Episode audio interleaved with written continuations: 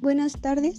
Bueno, daré respuesta al video de problemas sociales en México. Primer pregunta. ¿Cuál crees que es el principal problema social, económico y político de México? Yo considero que es la inseguridad, que es lo que ha afectado más que nada a todo México. ¿Por qué es importante estudiar la manera en cómo se organiza nuestro país? Porque no podemos vivir más adelante haciendo lo que nosotros quieramos. Por eso es de que nuestro país tiene normas que se tienen que seguir. Economía y educación van de la mano. Sí, no y por qué. No, porque no es lo mismo eh, adquirir conocimiento en algún sitio que la economía que hay en el país. yo digo que es totalmente distinto.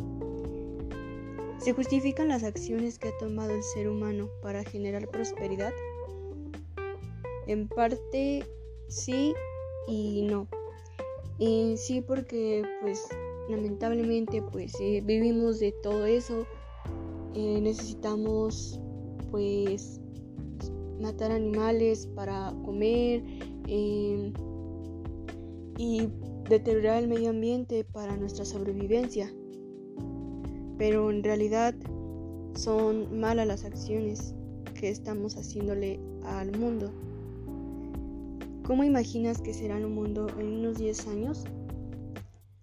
Eh, muy mal económicamente, de por sí México siempre ha estado muy mal en cuestión de economía, pero yo creo que va a ser aún peor y, y va a haber aún más pobreza y las cosas se van a ir eh, empeorando más. ¿Cuál crees que sea la esperanza de vida de un bachiller del 2020 en 30 años? Fatal. Em, porque, como dije anteriormente, ya no estamos dejando en... Ya no estamos haciendo un bien al mundo. Entonces, con el paso del tiempo esto se va deteriorando, la economía es va siendo peor la inseguridad, lo del narcotráfico, em, la falta de empleos. Y pues sí, yo digo que es algo que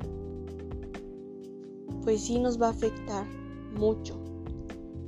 Y pues sí, em, más por todos los productos que ya estamos consumiendo ahora, llenos de químicos, ya no son nutritivos. Yo siento que la esperanza de vida de un eh, bachiller a esa cantidad de tiempo, sí va a ser mala.